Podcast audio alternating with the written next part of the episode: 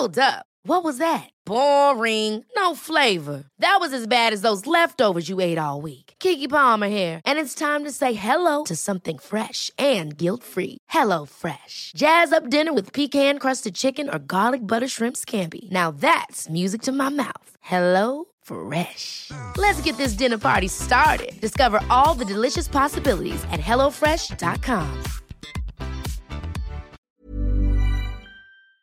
Bien,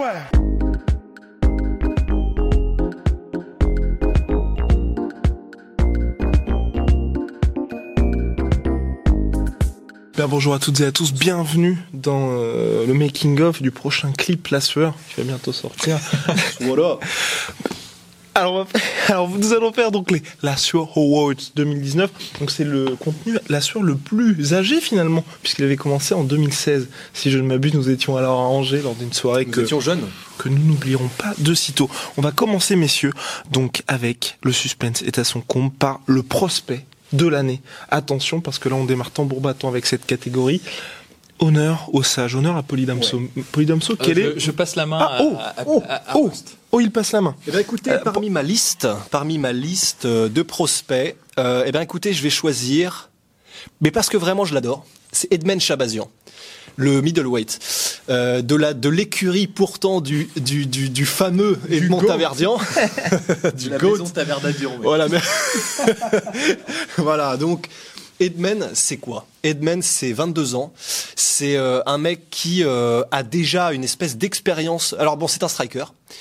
Euh, et à mon sens, extrêmement bon pour son âge, parce qu'à 22 ans, de faire ce qu'il fait, d'ailleurs qu'il est extrêmement varié, il est précis dans ses coups, il les choisit bien, et surtout dans ses séquences de finish, et on l'a rematé tout à l'heure avec Polydomso, la, en particulier celle contre Brad Tavares, je trouve que c'est assez extraordinaire. Pour quelqu'un de 22 piges, alors on a vu aussi qu'il avait une carrière amateur avant, donc c'est assez intéressant pour le développement du, du, du, du, du, garçon. Euh, mais en gros, voilà, je, je, j'ai hâte de voir ce que ça va donner. Premièrement, parce que et d'ailleurs, tu l'avais dit dans un, dans un podcast précédent, je sais plus sur quel sujet, le fait que euh, ce soit dans une catégorie où il y a énormément de compétition, ça va l'affûter à mort et ça va donner la meilleure version de Edmond Chabazian qu'on puisse avoir. Et pour un mec aussi talentueux que ça, parce qu'il a déjà combattu euh, Jack euh, Marshman, c'était ça? Ouais, complètement. euh, C'était voilà. l'UFC 239. à l'UFC. Mais mec, mais on euh, était... euh, non, on était... Enfin, je- enfin, bref, la sueur euh, y était. La sueur, il était. Et, euh, et, et donc voilà, en fait, j'ai et, et- et parce qu'il est aussi très complet, c'est-à-dire qu'il sait lutter, il est au sol de ce qu'on a vu. Euh, voilà, c'est on a on a encore pas vu grand chose, mais de ce qu'on a vu, il était il était bon. Donc avec un, avec un âge aussi euh, aussi recu, euh, enfin il est très jeune. pour quelqu'un qui a 22 piges, euh, il m'impressionne. Ouais, ouais, ça n'a pas de sens. Euh, pour un âge, merde, pour quelqu'un d'aussi jeune, ça, ça m'impressionne énormément et j'ai hâte parce qu'il va se frotter au middleweight et que c'est la catégorie, une des catégories les plus les plus ch- chaudes en ce moment, vraiment les plus dures. J'ai hâte de voir ce que ça va donner. Et euh, on est à la limite du prospect parce qu'il a déjà battu Tavares, mais euh, mais voilà, je le mets parce que j'ai j'ai de grands espoirs en ce mec-là et j'ai hâte de voir ce qu'il va donner. Et surtout, j'ajouterais sur ce cher Edman, qui est quand même moi, moi, ce qui m'impressionne avec lui, c'est parce que on l'avait interviewé par deux fois pour la source, des interviews qui ne sortiront vraisemblablement jamais malheureusement.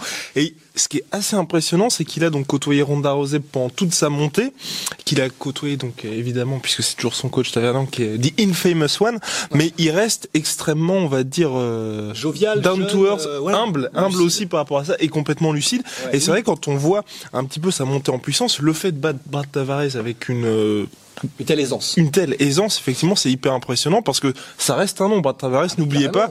Pour euh, finalement Adesanya, quand Adesanya avait battu Brad Tavares, on s'est dit, bah ça y est, c'est un petit peu le deal et juste après il a battu Derek Brunson. Donc Brad Tavares, c'est en soi, ça montre que l'UFC a pleinement conscience du potentiel d'Edman et qu'avec cette victoire-là, pour 2020, il devrait y avoir de gros gros chocs pour lui et pourquoi pas d'ailleurs un combat contre Derek Brunson à venir. Mon cher Polydomso, quel est votre prospect? Bah alors déjà, je, je souscris totalement à ce que vient de dire Russ. euh, C'est un bon prospect. Alors euh, honte à moi, j'ai pas vu ses combats. Pour le moment, ça fait partie des, des manqués de, de Polydomso sur l'année 2019. Mais j'ai vu la séquence de finish de Brad Tavares, et c'était assez impressionnant effectivement sur la shot sélection particulièrement. Moi, je vais rester aussi in-house et je vais sélectionner un mec de l'UFC dans une catégorie qui en a grandement besoin, c'est Magomed Ankalaev. Qui monte. Alors, on est à la limite du prospect encore une fois, parce que il a fait ses preuves. Il a déjà eu une défaite contre Paul Craig, mais je crois que c'était son premier combat à l'UFC, il me semble.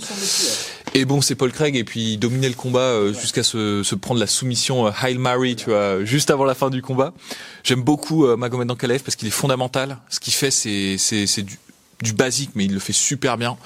Et il, il envoie avec des mauvaises intentions. Pour faire un, anglo, un anglicisme, euh, il a envie de te tuer sur chaque coup, et ça j'aime bien.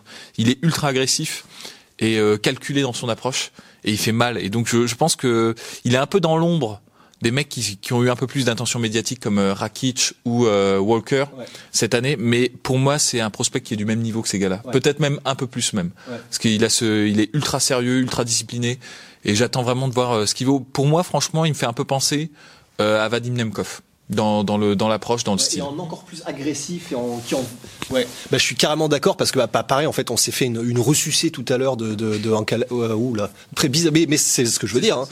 mais euh, Ankalaev ouais il, il est vraiment euh, quand tu dis voilà quand tu dis que c'est ouais c'est un anglicisme parce que euh, je sais pas comment on pourrait le dire autrement mais qu'il est vraiment il veut faire mal il veut blesser N'empêche qu'en MMA, c'est vraiment un plus. C'est vraiment un super plus quand on voit par exemple des mecs comme Overeem. Je sais plus, je sais plus ce qu'il avait fait à un moment donné, mais euh, qui avait changé. Je crois que c'était contre Stefan Struve où en gros, il avait contre la cage maintenu avec une espèce de rape choke, genre comme ça là, boum, pour lui mettre un truc. euh, et mais c'est comme, ça qu'il. Ouais. Non, non, non, non, non, non. Mais en gros, voilà, il avait fait un truc en gros qui ça, ça fait méchant en fait. C'est comme genre écra- c'est comme stomper, c'est comme écraser les. Ouais, ouh. on, on- on balance tout. Mais en gros, euh, c'est vraiment des trucs. Alors tu dis putain, c'est méchant, mais en fait, ça, ça a son importance parce que quelqu'un qui est capable de penser pour faire mal, et ben c'est un skill en plus. C'est quand Ça même marque un- les esprits et puis pour les futurs adversaires. et puis c'est un sport de combat, c'est-à-dire que euh, c'est cool et c'est génial d'être un gentleman et d'être un Georges Saint-Pierre et de faire les choses dans les règles. Il le fait dans les règles hein, euh, en Calef, mais c'est juste qu'il rajoute ce petit côté. Je vais te faire mal et ça peut modifier la psyché d'un combattant d'en face et même la manière de combattre et, euh, et, et son efficacité même hein, en Calef. Donc franchement c'est vraiment ouf. Et par rapport à Nemkov, hein, pour revenir à ce que tu disais. Parce que Nemkov est aussi un prospect qu'on adore. On en avait d'ailleurs parlé hein, dans un podcast début novembre. Mais voilà, en il a vraiment ce, ce côté en plus qui donne envie de le regarder encore plus parce que non seulement il est fondamental, il fait mal, il est propre, mais ouais, t'as envie de le voir se frotter à, au top de la caté juste pour voir à quel point il peut les emmener en enfer, quoi. Et ça, c'est vraiment cool. Vrai. Et bon, j'ajouterais que techniquement, moi, ce que j'aime beaucoup avec Ankalaev, c'est que je sais pas si c'est un striker de base. J'ai pas, j'ai pas fait mes révisions, mais il a une façon de d'enchaîner avec une fluidité, une aisance, euh, les techniques hautes et les techniques basses. Tu sais, c'est série de punch sur la high kick, et ça, c'est c'est vra- c'est franchement beau à voir. Eh bien, pour mon prospect de l'année, messieurs, je vais partir de l'UFC pour aller au Bellator. Avec notre cher AJ McKee, ça fait un certain temps qu'on en parle. Je sais pas si on peut toujours le considérer comme un prospect, mais en tout cas, ce que j'aime bien avec cette année, c'est que pour lui, donc il n'a toujours pas 25 ans, il les aura donc en, enfin l'année prochaine. Et ben, ça fait un moment qu'il est dans le roster, mais à la différence des Gallagher, des euh, Aaron Pico, C'est même pas, ça fait un moment qu'il est dans le roster puisque ses 16 combats, il les a fait au Bellator. Voilà, ça il fait a toujours, il est il, né dans tout- le roster. il est né dans le roster. Il a fait un combat cette année avec son père. Enfin, pas contre son père, mais il était sur la même carte avec son père. Il fait partie du fameux tournoi du Bellator où il y a tous les tauliers et c'est le seul de tous ces prospects qui fait partie du tournoi. Et contre Campos à l'UFC, euh, au Bellator Hawaii, il a réussi une superbe arm- armbar où c'était en transition, c'était absolument magnifique. Et juste avant, C'était pas un bar, je crois. c'est, je crois que c'était Si, un c'était un armbar. armbar. C'était un armbar. Parce que ça ressemblait à un triangle modifié. Non, c'était un- un bar. Mais et c'était ça aussi qui a fait que c'était aussi impressionnant parce que c'était en transition, il a parfaitement coincé ses. Enfin bref, moi ça m'a vraiment impressionné. Il confirme avec cette victoire contre Campos qui est loin quand même d'être un Bah, c'est un bon, bon vétéran de cette catégorie. exactement un très bon vétéran de cette Ouais. catégorie. Il confirme et là on a j'ai très envie de voir le combat contre Pitbull pour effectivement savoir de quoi va être fait notre cher AJ McKee parce qu'il est toujours invaincu en carrière. Il rencontre Pitbull là. Je pensais qu'il allait Pas rencontrer encore. le, Non, non, le- pas le encore. vainqueur de Exact de je ne sais pas trop quoi. Caldwell et de je sais pas qui. Voilà. Caldwell.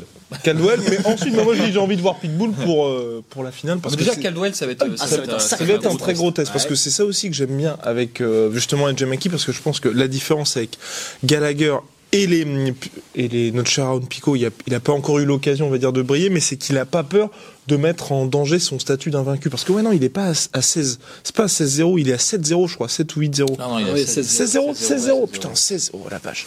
Bah bref, donc en tout cas, c'est ce que j'apprécie, c'est que le mec là est vraiment dans les tranchées, Ouais. il assume, et là 2020, on va vraiment savoir de quoi il est fait. Donc voilà, Jay McKee, pour moi, c'est le prospect de l'année, et puis ça donne un petit peu d'amour à- au Bellator, sur lesquels on tape assez régulièrement. besoin, ouais. Exactement. Bien messieurs, maintenant on va passer à la soumission de l'année. Et là, on va commencer par Monsieur Polydomso. Bah en fait t'as déjà plus ou moins euh, pré-mâché le travail parce que moi ma soumission de l'année c'est justement Adi Maki contre euh, Derek Campos. Parce qu'effectivement il faut replacer euh, dans le contexte.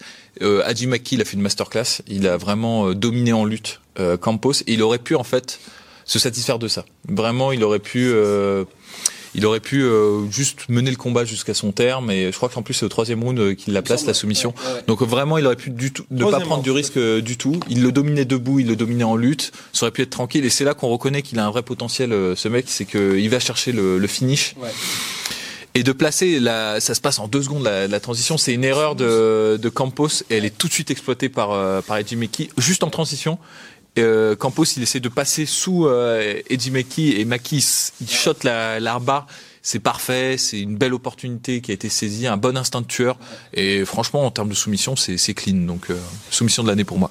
Et en plus, Le doublé pour Maki. Et en plus, ouais, ce qui est vraiment cool avec cette soumission, c'est que ben on l'a re-regardé ce matin là, et euh, c'est vraiment, bah, comme dit Polydomso, c'est une soumission opportuniste, et c'est pas pour autant péjoratif, parce que ça veut dire que c'est un mec qui est capable vraiment comme ça là de de de de, de, de s'adapter et de faire la technique qu'il faut au bon moment et qui est pas une technique euh, commune hein. enfin ce qu'il arrive à placer bah, la meilleure preuve c'est que j'ai même je pensais même que c'était un triangle hein, euh, modifié c'est il réussit à choper au bon moment la bonne technique et à s'adapter et c'est quand même euh, très bon signe pour un mec de 24 piges c'est aussi c'est aussi euh, comment dire parce qu'il a 24 piges, je pense aussi qu'il est prêt à prendre autant de risques parce qu'on le voit, ça se traduit aussi dans son striking. Il est un peu fifou, mais euh, vraiment, ouais, c'est très bon signe et la soumission, elle est, elle est incroyable. Donc, euh, Et la soumission de l'année pour Monsieur Rust, ASMR, nous sommes toujours là avec vous.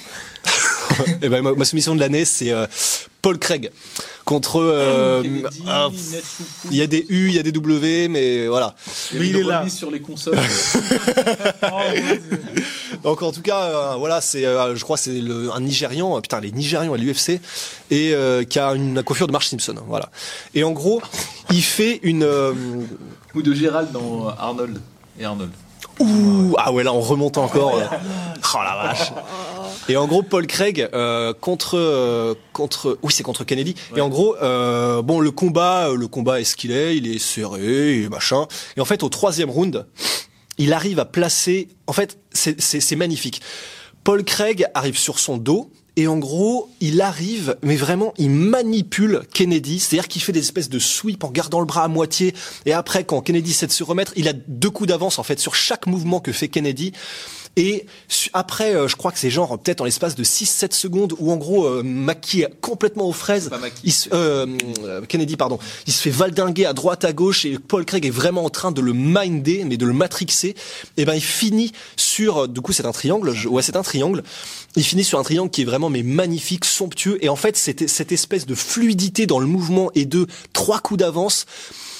On voit de moins en moins de soumissions et celle-là vraiment c'est celle qui m'a le plus marqué et, et franchement c'était c'est- beau c'est beau à pleurer. Un truc comme ça c'est beau à pleurer. Et en plus j'adore Paul Craig parce qu'il a une personnalité de ouf. Il est écossais. Il a son son sa peinture picturale euh, À chaque Braveheart là pesée, à chaque pesée. Il est, il est trop cool il est trop marrant. Il y a des moments où il se ramène en kilt pour les interviews. Donc j'adore Paul Craig. Et euh, sa soumission était somptueuse c'est ma soumission de l'année 2019 Oh là là. Petite parenthèse avant d'avoir euh, la soumission de, de Gay, ma- gay. Exactement. C'est vrai qu'on a vu récemment un tweet qui était très intéressant sur le, le fait que les soumissions baissaient année après année, ce qui confirme que les combattants sont finalement de plus en plus complets et que pour réussir à placer une soumission, ça devient de plus en plus compliqué et qu'il faut vouloir la placer aussi. hein. Ouais, tout à fait. Moi, je pense que c'est pas plus en plus complexe, c'est que je dirais plus en plus professionnel. C'est-à-dire que à l'époque, par exemple, euh, on va dire du Pride, tu pouvais perdre 15 combats, ça ne nuisait pas à ta carrière. Là, on est aux États-Unis, si t'as plus de 5 défaites, c'est que quelque part t'es un peu un tocard, tu vois. Même non, mais c'est vrai, c'est dans la mentalité des, des Américains et c'est c'est comme ça, c'est que eux, ils aiment bien le tu sais, le, le, le record immaculé. Ça, ça vient de la boxe, ça vient de la boxe anglaise. Et, et, et en fait, le fait, le fait est que contre un lutteur, si tu tentes plein de soumissions mais que ça marche pas, bah tu vas perdre le match. Et comme la plupart des mecs viennent de la lutte euh, en MMA, bah la stratégie actuel, c'est d'essayer de se relever à tout prix et pas d'essayer de tenter des soumissions.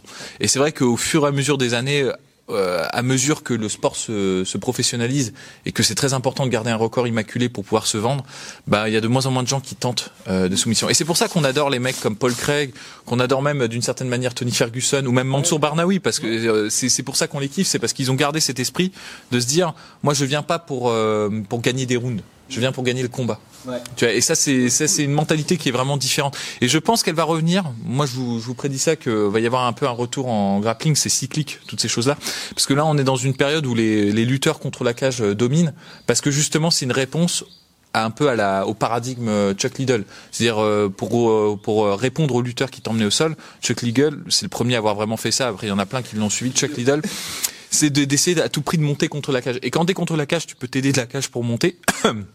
tu peux t'aider de la cage pour monter, mais c'est très difficile de, de lancer des soumissions, de tenter des soumissions. Quand t'es contre la cage, tu peux pas utiliser tes hanches pour pousser euh, l'adversaire quand t'es en, en garde. Et c'est pour ça qu'en fait, il y a de moins en moins de tentatives de soumission. Je pense que maintenant, avec des mecs comme Ousmane, qui sont des tueurs à cage, tu peux pas remonter contre la cage. Et si tu remontes contre la cage, de toute façon, il va te remettre au sol, euh, quoi qu'il arrive. Ou même Khabib, bah, les gens, ils vont se dire, bah, peut-être il faut qu'on retourne euh, à un style qui est peut-être un peu plus, euh, tu vois, on prend un peu plus de risques. On va essayer d'être, euh, d'utiliser des, des gardes de, B, de, BJJ, tu vois, par exemple euh, les gardes papillons, même la, rubber guard, tous ces trucs-là. Et on va pas essayer absolument de, remonter sur la cage et de faire du wall wrestling. Et je pense peut-être, là en ce moment ça baisse, il y a de moins en moins de tentatives de soumission euh, dans les combats en moyenne. Peut-être ça va revenir avec justement euh, ce paradigme du, du lutteur en enchaînement contre la cage. En réponse à ça. J'ajouterais aussi, euh, avant que notre cher Ross poursuive cette masterclass, que c'est vrai qu'il y a aussi cette, euh, le, le fait que les, com- les combattants aient besoin à chaque fois de garder, de gagner ces combats et d'avoir leur bilan immaculé.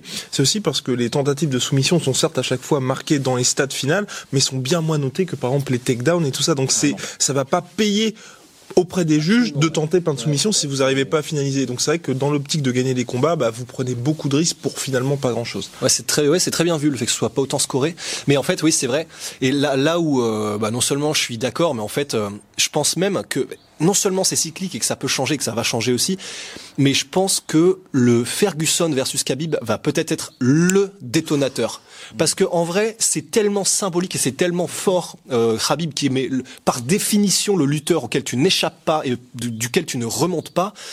Et Ferguson, qui est un peu euh, l'espèce de, de chaos euh, personnifié, eh ben, je pense que ce, qui, ce que va peut-être essayer et réussir euh, Ferguson, ça va être de Peut-être. Peut-être, voilà, de d'être mis au sol s'il le Pas faut, de spoiler ou de encore. mettre au sol, mais plus dans le vers le centre de la cage pour avoir de l'espace pour s'exprimer en, en JJB. Et à ce moment-là, vraiment tenter, tenter, tenter des soumissions et pourquoi pas en réussir une. Et si jamais ça se fait, eh ben ça peut être un changement justement de paradigme. Et là, ça peut être vraiment intéressant. Mais c'est vrai que c'est hautement symbolique ce, ce, ce combat parce que c'est les deux qui personnifient vraiment Ouais, ce style-là.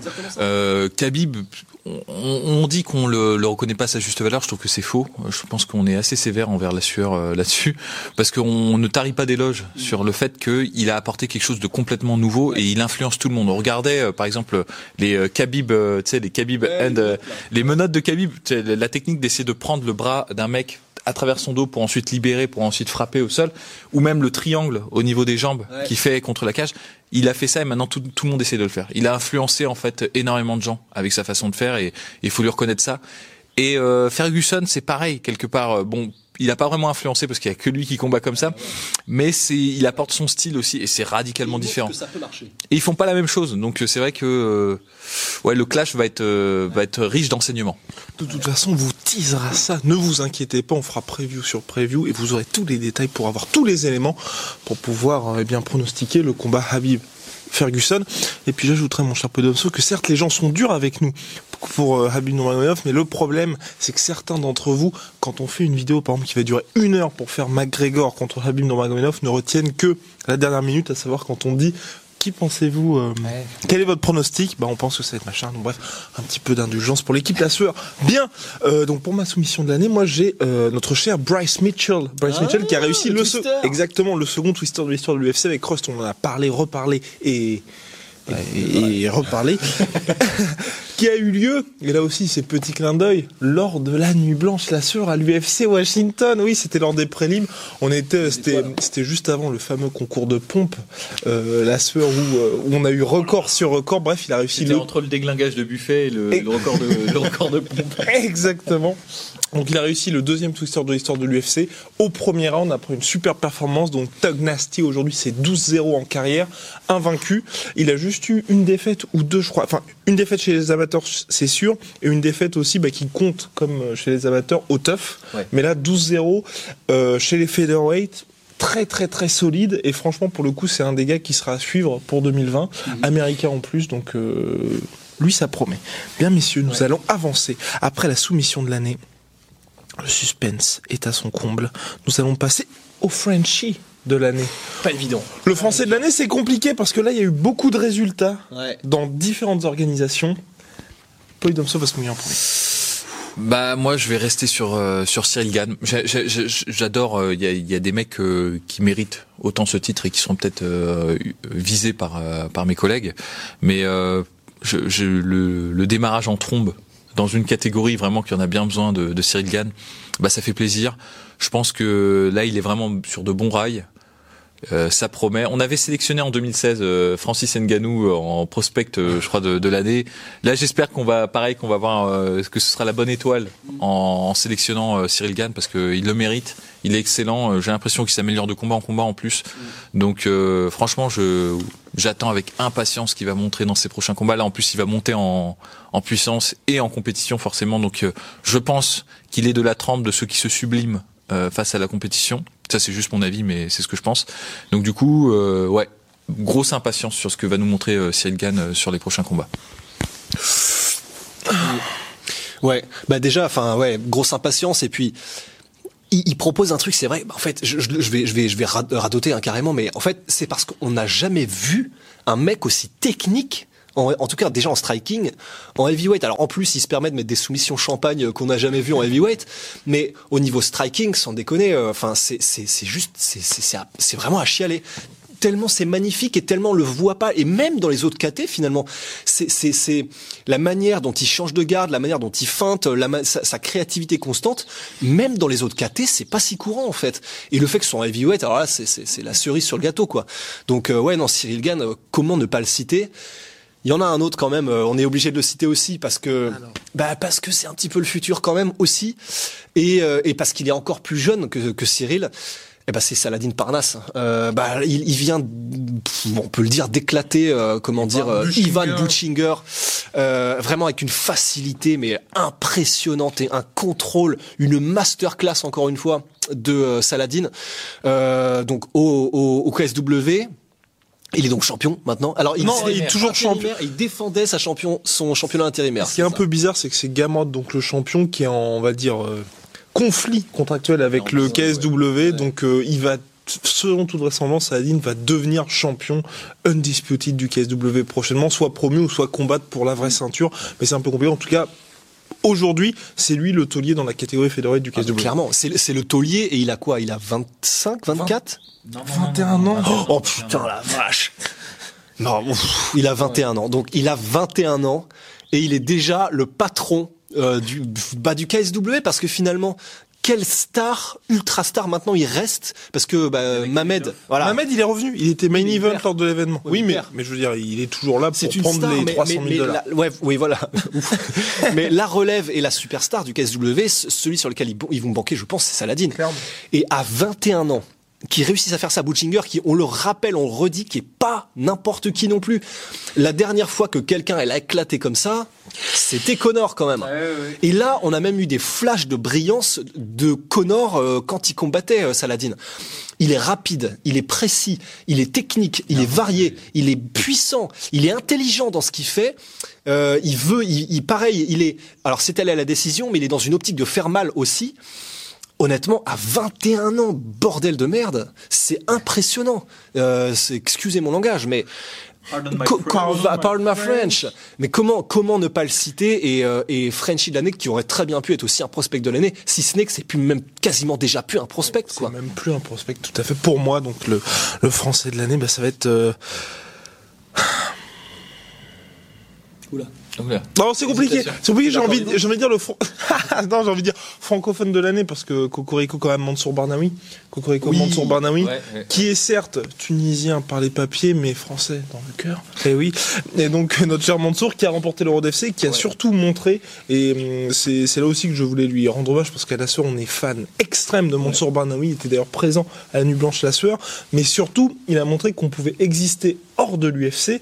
Et quand il a remporté le tournoi face à Chamil, qui est loin d'être une brêle, et ben il il l'a fait par un coup, de- un genou sauté qui était absolument hallucinant. Ensuite il a confirmé face au champion coréen, j'oublie toujours son nom. Kwan, euh, Ou Kwan Al Sol ou un Ouais, truc comme ça, Ouais, voilà.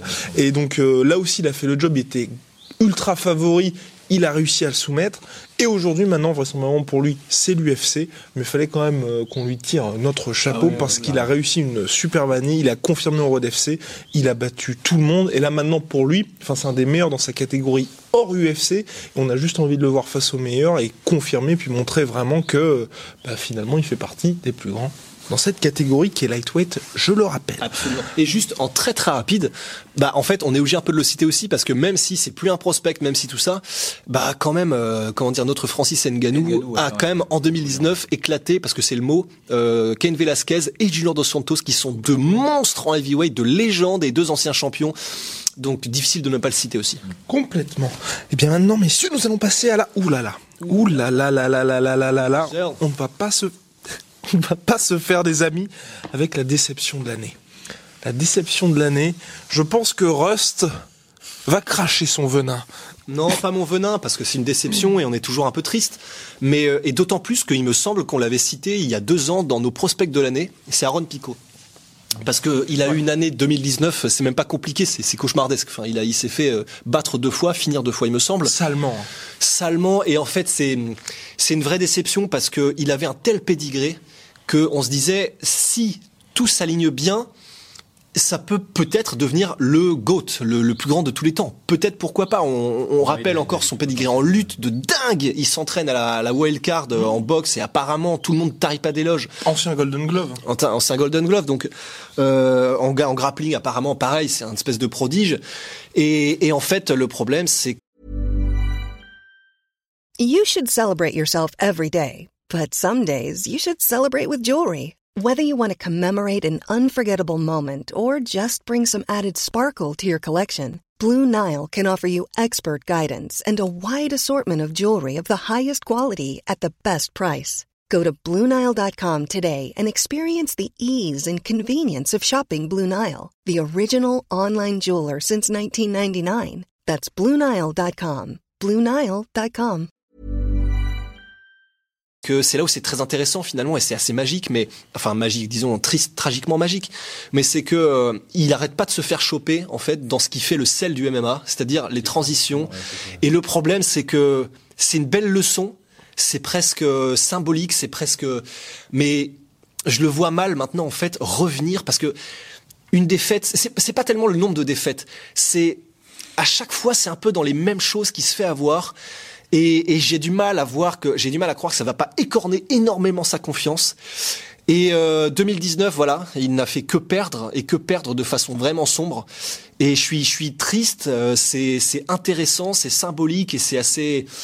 Mais voilà, hum, Aaron Pico, euh, c'est ma déception de l'année. Après, pour ajouter aussi un petit peu à ce que Rust a dit, on peut aussi pointer du doigt la gestion du Bellator. Parce Oui, que c'est vrai que le faire commencer sa carrière contre Freeman, donc c'était l'année dernière, plus aujourd'hui, à chaque fois, il a affronté des top contenders de la catégorie. Pour un mec qui commence tout juste et qui est en manque de confiance quand même, certes, je peux comprendre que ce soit extrêmement difficile de lui trouver des adversaires, mais bon. Ils arrivent pas vraiment à doser au Bellator. hein. c'est soit, soit le traitement Aaron Pico, soit le traitement euh, MVP. Exactement. Il y a pas vraiment de. Quoique, si le entre les deux finalement, c'est Adjemaki. Ouais. C'est le Absolument. prospect Oui, qu'ils c'est ont le mieux mieux géré pour le moment. Mais encore là, ils le foutent dans le dans le tournoi. C'est ça. C'est en même Gallagher, c'est pas très bien géré non plus. Ouais, non plus. là, le, le Ricky Banderas, euh, on s'en souvient tous. Alors moi, mon ma déception de l'année, c'est- alors c'est pas tellement. Je pense qu'il y a d'autres choses qui sont plus décevantes, mais euh, c'est le truc qui me qui me vient tout de suite à l'esprit quand on dit déception, c'est Johnny Walker. Ouais. Euh, c'est le parce qu'il est arrivé avec tellement de hype. C'était fracassant quoi. C'était euh, orchestre et tout quoi. Pétale de rose, pét- pétale de rose, Mondovision et, et compagnie quoi. Il mettait des KO à tout le monde. Et il est tombé sur un mec en plus qui est bon vraiment sous-estimé. Corey Anderson et il s'est fait corriger quoi. Mais vraiment euh, Ouais. dur, La leçon. dur. Et euh, ça peut peut-être s'avérer une leçon pour lui, peut-être qu'il va, va s'améliorer. Je, je lui souhaite en tout cas. Mais c'est dommage parce que s'il avait gagné contre Corey Anderson, il aurait été aligné direct contre euh, pour un title shot euh, contre contre John Jones. Donc il passe un peu à côté euh, de l'opportunité. Euh, ouais, grosse déception quoi. Je- J'ai pas grand chose d'autre à dire. C'est qu'en fait quand quand tu fais tellement de bruit, faut faut vraiment rester régulier quoi. Ouais. Et, et là bon bah il s'est fait attraper, ça arrive. Mais euh, Corey Anderson c'est pas un striker. Ouais. C'est ça c'est ça aussi qui qui, le tableau, ouais. qui, qui noircit le tableau, c'est qu'il s'est fait contrer par un mec qui est pas réputé pour être un KO artiste, qui a perdu une décision contre euh, Shogun Rua. Donc euh, donc voilà quoi, c'est c'est chaud.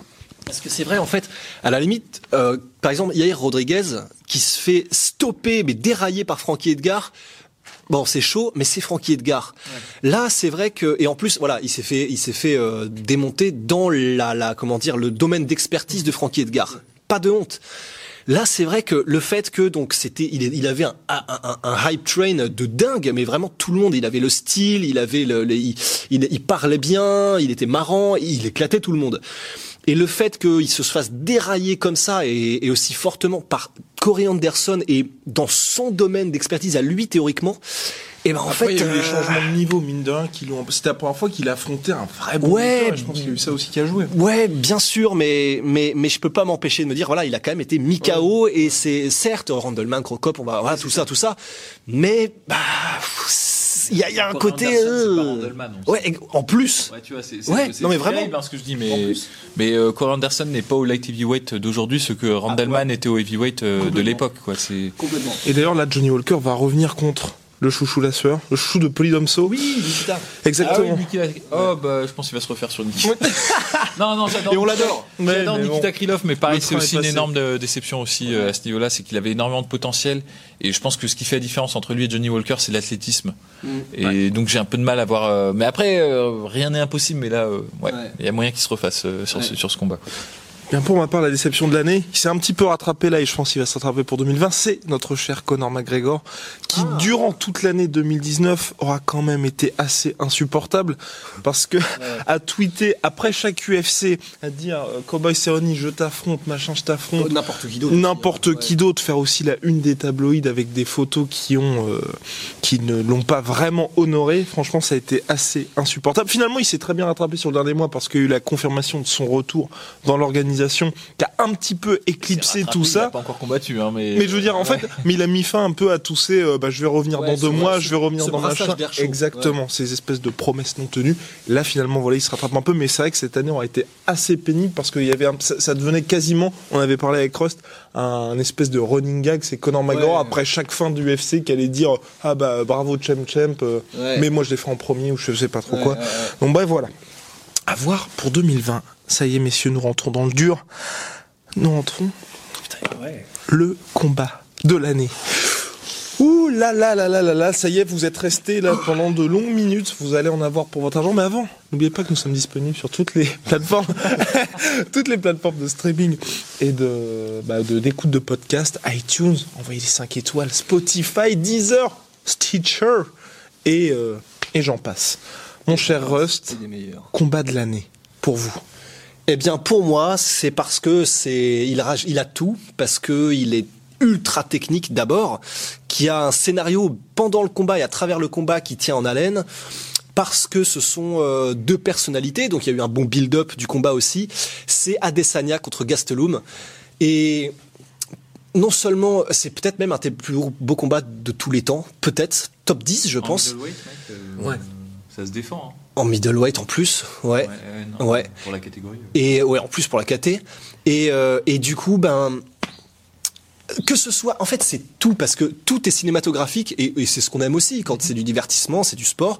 Et que ce soit cette espèce d'entre-round euh, entre le quatrième et le cinquième d'Edesania qui marmonne des, euh, tu- je, je, je t'emmènerai en enfer ou je sais plus ce qu'il dit exactement. C'est extraordinaire parce que ça fait des belles histoires en plus d'avoir quand même l'opposition de style entre Adesanya qui était vraiment mais le mec qui sait tout faire, qui est, qui est calculateur dans tout, qui est euh, un striker d'exception, euh, entraîné par Eugene Berman qui l'a montré avec Volkanovski qui est un génie du striking. Et ben et, et, et, et Gastelum qui, alors qu'on pensait qu'il allait se faire dépasser en striking, a les bonnes réponses en étant toujours sur l'extérieur et en avançant et en faisant des hopping jabs et en même temps en revenant avec les, les, les, les crosses. Tout était extraordinaire dans ce combat. Le cinquième round qui a défini et qui a cimenté Adesanya comme étant véritablement un champion, a vraiment fait de lui quelqu'un déjà de une future légende, je pense. Et, et, voilà, donc pour moi, Adesanya Gastelum, voilà, ça m'a fait vibrer de dingue. C'est un combat incroyable. On, on, va le retenir et on en parlera euh, devant les cheminées et en pantoufles et whisky. Donc euh, ce sera, ce sera vraiment extraordinaire. Super combat. Et le combat de l'année pour Monsieur Polydomso bah moi, euh, combat de l'année, ça a été difficile hein, parce qu'il y en a quand même des ouais. bons euh, des combats cette année, mais euh, je pense que ça va être Ousmane Covington. Mm -hmm.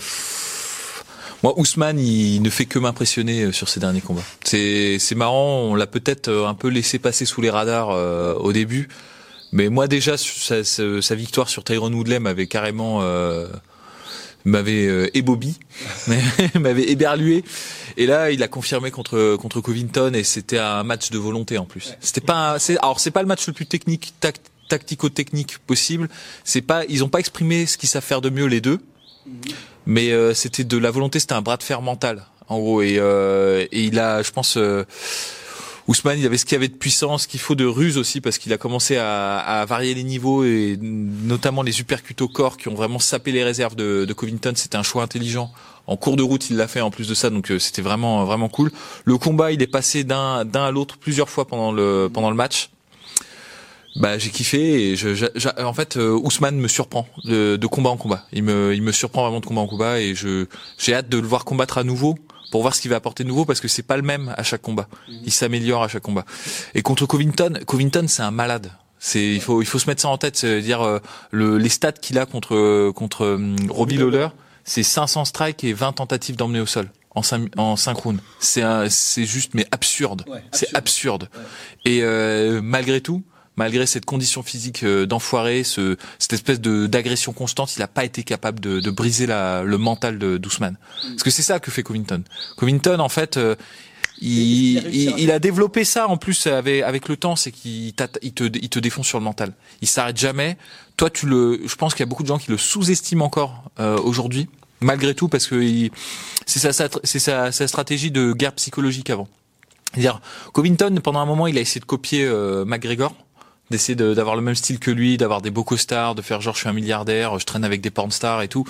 Mais en fait, il a varié, il a changé à un moment donné récemment où il s'est mis à porter des costumes à 10 dollars pièce, des trucs ridicules et tout. Et en fait, il a beaucoup d'autodérision et il se fait passer pour beaucoup plus con qu'il n'est réellement. Pour qu'en fait tu te dises ouais mais c'est un clown en fait je vais le défoncer. Et en fait le mec c'est un taré quoi. C'est un taré au niveau euh, d'entraînement euh, physique de le cardio et tout. Enfin c'est un malade mental. Et Ousmane lui a mis une leçon quoi enfin je veux dire a, a, réussi à résister à la pression mentale et à développer ses forces et de la briser tu vois. Moi je pense qu'il l'a vraiment brisé. Il l'a brisé physiquement et euh, mentalement même s'il avait euh, même s'il est retourné au charbon parce que c'est un guerrier euh, Covington bah à la fin je pense que c'était le cinquième round tu vois il gagne le quatrième round il arrive à rebondir sur le quatrième round mais sur le cinquième round il est déjà plus là et, euh, et ça, c'est pour moi, c'est ce qui fait les vrais champions. quoi. C'est ça se joue dans le mental. Il y a le physique, la technique et le mental au-dessus de tout. Et euh, Ousmane, il a montré que c'était un guerrier. Et ça, franchement, ça m'a vraiment fait plaisir. Pas formidable. Deux très beaux combats. Pour moi, le combat de l'année, c'est pas du tout le plus technique. Il y a énormément de choses à dire sur les deux combattants parce qu'ils n'ont pas du tout fait ce qu'ils étaient censés faire pour sécuriser la victoire. Mais j'ai vraiment eu cette impression, on va dire, de guerre nucléaire en le voyant. C'était Daniel Cormier ouais. contre Stipe Miocic 2 parce que vraiment ce combat-là, euh, les Américains disent he threw everything at him but, the, kitchen sink. Bah, c'est vraiment, il a tout balancé sauf, sauf le, le, lavabo. Exactement. Et là, on a vraiment eu cette impression là avec ce combat-là parce que ces deux gars qui n'ont pas du tout voulu reculer. On a eu vraiment cette montée en puissance au fil des rounds où d'abord le premier DC qui fait effectivement par les saluts, qui fait le combat qu'il doit faire pour sécuriser la victoire. Et ensuite, et ben justement, il se dit, bon bah ok, enfin, il se dit, il ignore finalement tous ses coachs et il veut rester debout face à notre cher Stipe Miocic qui lui montre qu'il a énormément récupéré après un an d'absence. Et là c'était vraiment il s'envoyait parpaing sur parpaing sur parpaing et le quatrième round où euh, Stipe Miocic fait miraculeusement, quasi miraculeusement les ajustements avec les frappes au corps. tombe dessus par hasard. Exactement. et arrive à terminer Daniel Cormier. Donc ce que j'ai beaucoup aimé avec ce combat-là, c'est qu'il y avait énormément d'enjeux, énormément d'attentes et qu'il n'a pas déçu parce que c'est vrai que les, on va dire Adesanya Gastelum, c'est un combat qui était, il était attendu bien évidemment, mais on ne s'attendait pas à ça de la part des deux combattants et avec ce combat-là, finalement, il y a la légende entre guillemets de d'Adesanya qui est née. Pour le combat de Ousmane Covington, c'était certes le dernier combat de l'année, mais il n'y avait pas ce star power finalement qui permet à l'UFC d'avoir tous ses succès en pay-per-view. Et avec ce combat-là, bah, je pense que Cameron Ousmane, la prochaine défense de ceinture, Ouais. on l'attendra au tournant. Alors que là, Miocic Cormier, il y avait eu ce premier combat où DC avait terminé Miocic au premier round. Enfin, on pouvait difficilement espérer mieux. Et d'ailleurs, même nous, on l'avait dit dans la preview, on était pff, à quoi bon faire un deuxième combat entre les deux? Et après avoir vu ça, on se dit. pff, Franchement, les mecs ont tout donné. Il y a eu en plus euh, bah, une inversion dans le résultat et on va avoir une trilogie. Là aussi, la trilogie, on n'est pas hypés parce que Polydomso le dit, Rust confirme et euh, ma personne également. C'est vrai que ça va être un petit peu compliqué pour la catégorie heavyweight, mais bref, c'était une vraie bonne grosse guerre et pour ça, euh, je remercie ces deux, ces deux athlètes, bien messieurs.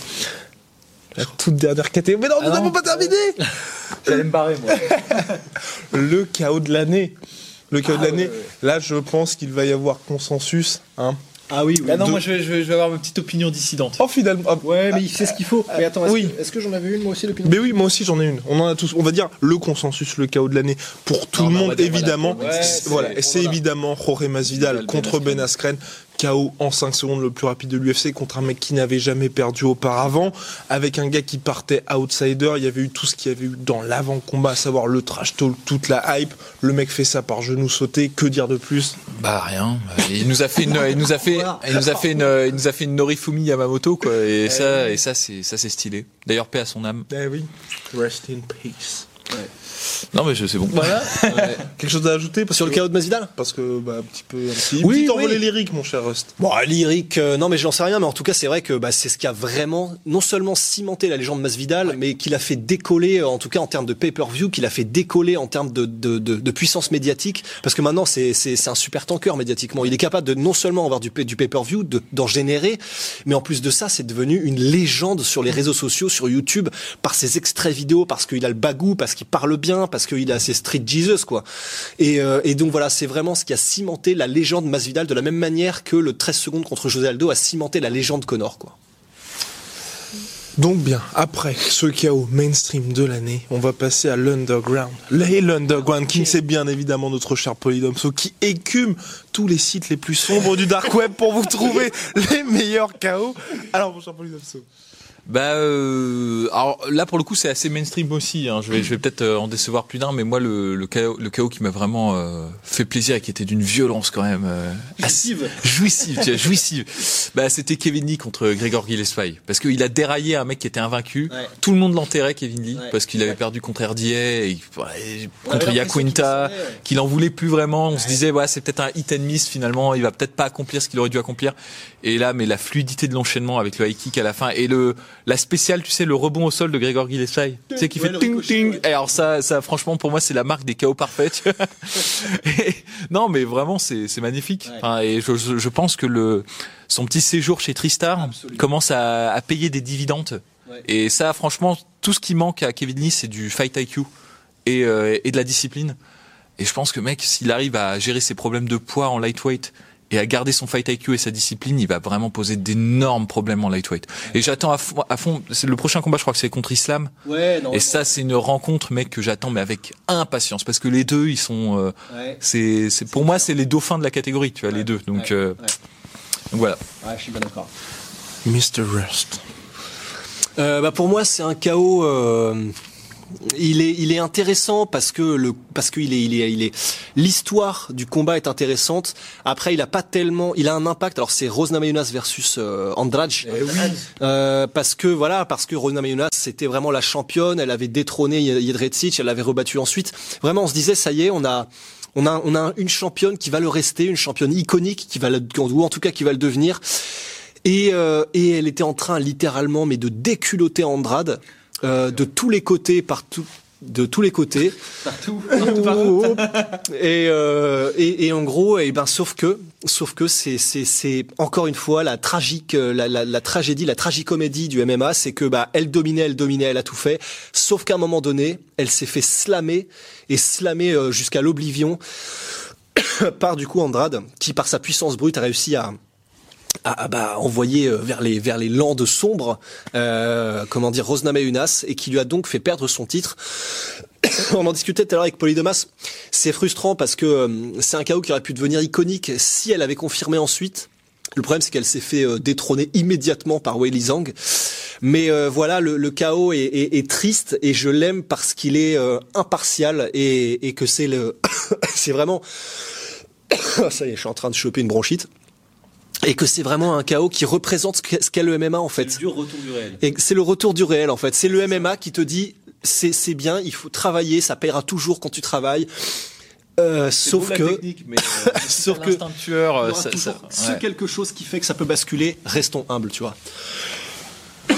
Pour cette pauvre Rose Namajunas. Pour moi, donc euh, l'autre chaos de l'année qui est un peu aussi un, un petit chaos plaisir, eh bien c'est celui que Chaos nous- gourmandise. Exactement, la petite gourmandise que qui a été offert par euh, notre cher euh, Douglas Lima contre Michael Venom Page. Eh oui, parce que celui-là, il y avait, c'était la première fois que MVP affrontait véritablement après notre cher Paul Daly. Paul Daly, exactement. Un combattant de calibre international et Douglas Lima après avoir été sonné quand même par euh, MVP alors que le combat était on va dire à 50-50 et bah euh, il s'est pris de plein fouet. Et bah Douglas Lima leg kick suivi d'un uppercut qui a vraiment laissé pour mort littéralement MVP ensuite on a eu tout un moi ce que j'ai bien aimé avec ce donc au-delà du chaos qui était absolument euh, incroyable. Il y a eu tout ce qui tout ce qui a suivi après le chaos puisque MVP s'est fait MVPiser finalement avec ce chaos là parce qu'il y a eu cette humiliation, on va dire d'après combat parce qu'il y a eu les réseaux sociaux parce que d'habitude MVP tire à son avantage. Et puis lui il a très bien réagi j'ai trouvé après parce qu'il s'est dit effectivement je me suis fait démonter on s'est moqué de moi mais je vais revenir. Donc là ok il reste sur trois KO face à des nobody.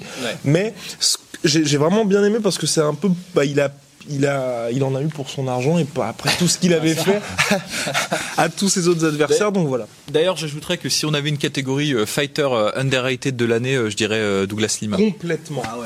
Son, bah, son année est magnifique puisqu'il remporte la ceinture welterweight après avoir eu donc euh, Koreshkov qui, ter- qui termine par KO, je crois. Soumission. Soumission, pardon. Soumission. Ensuite MVP, donc par KO. Et il termine sur euh, Rory McDonald par euh, la claire victoire par décision unanime. Franchement, aujourd'hui, c'est l'un des meilleurs welterweights de la planète. Et ça fait partie des gars, j'aimerais bien le voir à l'UFC pour vraiment se frotter à la crème de la crème. Ouais, ouais. Oui, parce que vraiment, c'est. On parlait tout à l'heure de la catégorie combattant de l'année, mais c'est vraiment, il est, il est dans l'ombre, mais il est là, quoi. Enfin, Douglas Lima, c'est simplement qu'il est au Bellator. Ouais. Et j'aimerais rajouter juste un truc sur Douglas Lima parce que ça me fait plaisir de le dire parce que je pense que les gens ne le savent pas. Mais il est entraîné en Muay Thai par un mec qui s'appelle Manuento et qui était euh, bah, juste à aller regarder des highlights de Manuento quoi. C'était en plus c'est un francophone donc euh, ça fait plaisir.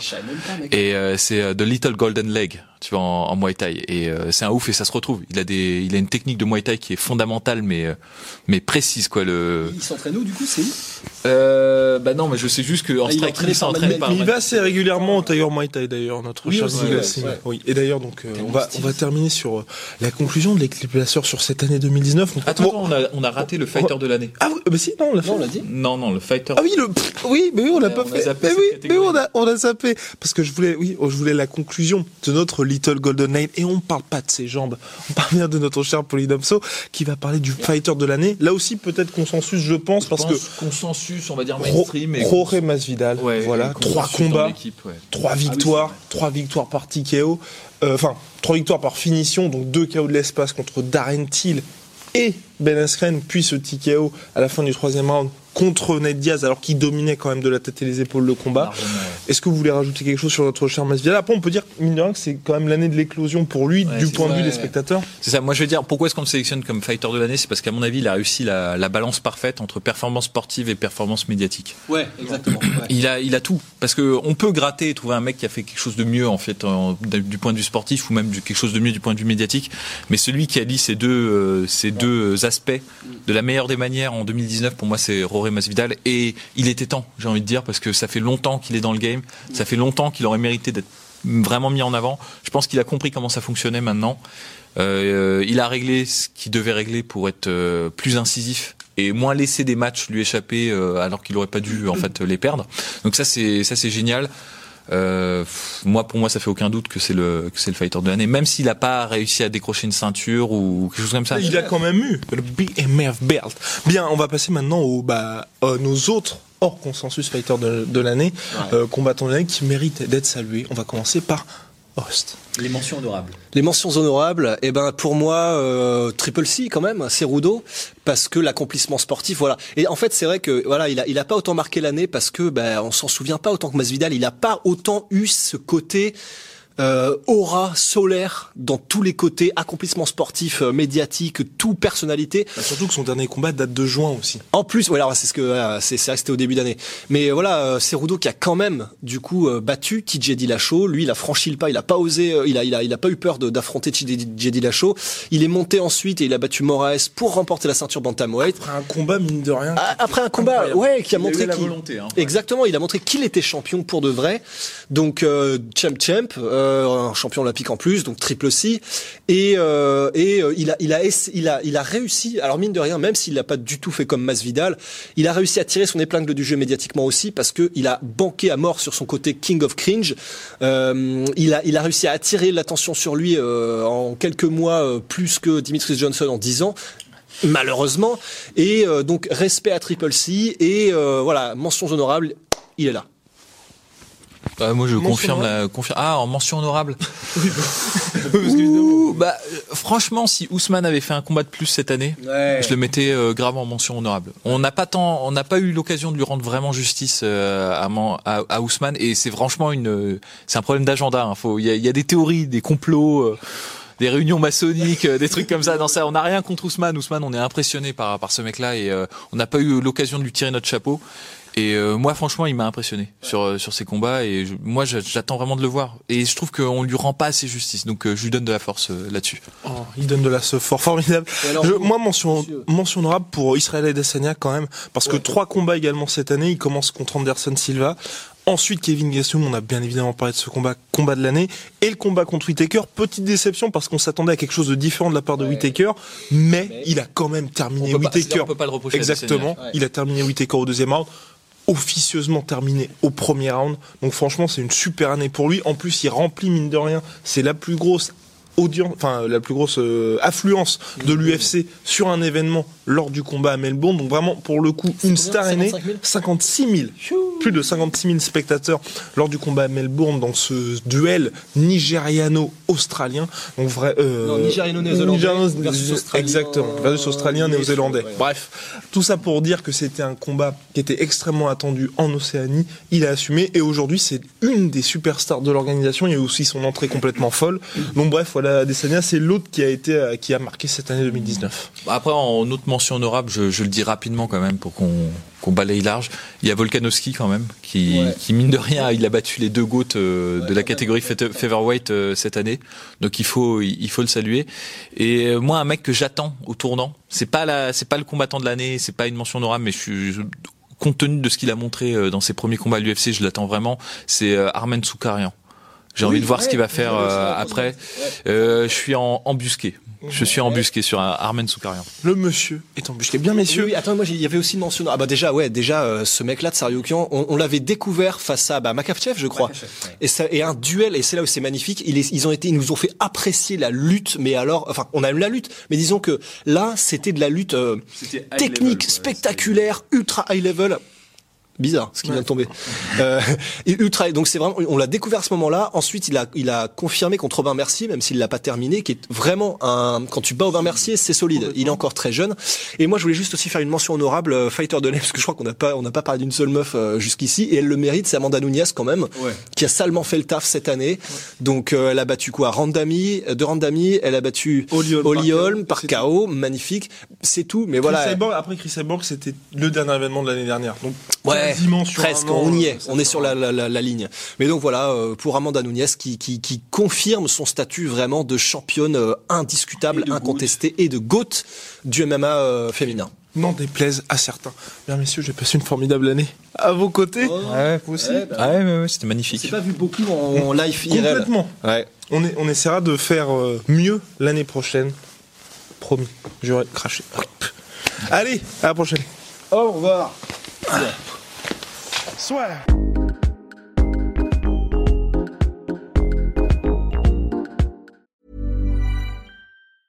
Ever catch yourself eating the same flavorless dinner three days in a row? Dreaming of something better? Well, HelloFresh is your guilt free dream come true, baby. It's me, Kiki Palmer. Let's wake up those taste buds with hot, juicy pecan crusted chicken or garlic butter shrimp scampi. Mm. Hello Fresh. Stop dreaming of all the delicious possibilities and dig in at HelloFresh.com. Let's get this dinner party started.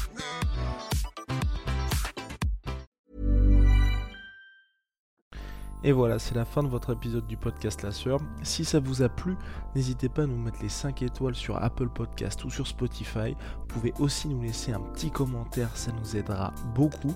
Et si vous voulez aller plus loin avec nous, vous tapez La Sueur sur toutes les plateformes ou sur les réseaux sociaux, vous nous trouverez. Et là, vous nous écoutez très certainement en audio. On est aussi en vidéo sur YouTube, mais également sur Snapchat. Là encore, vous tapez la et on sera là.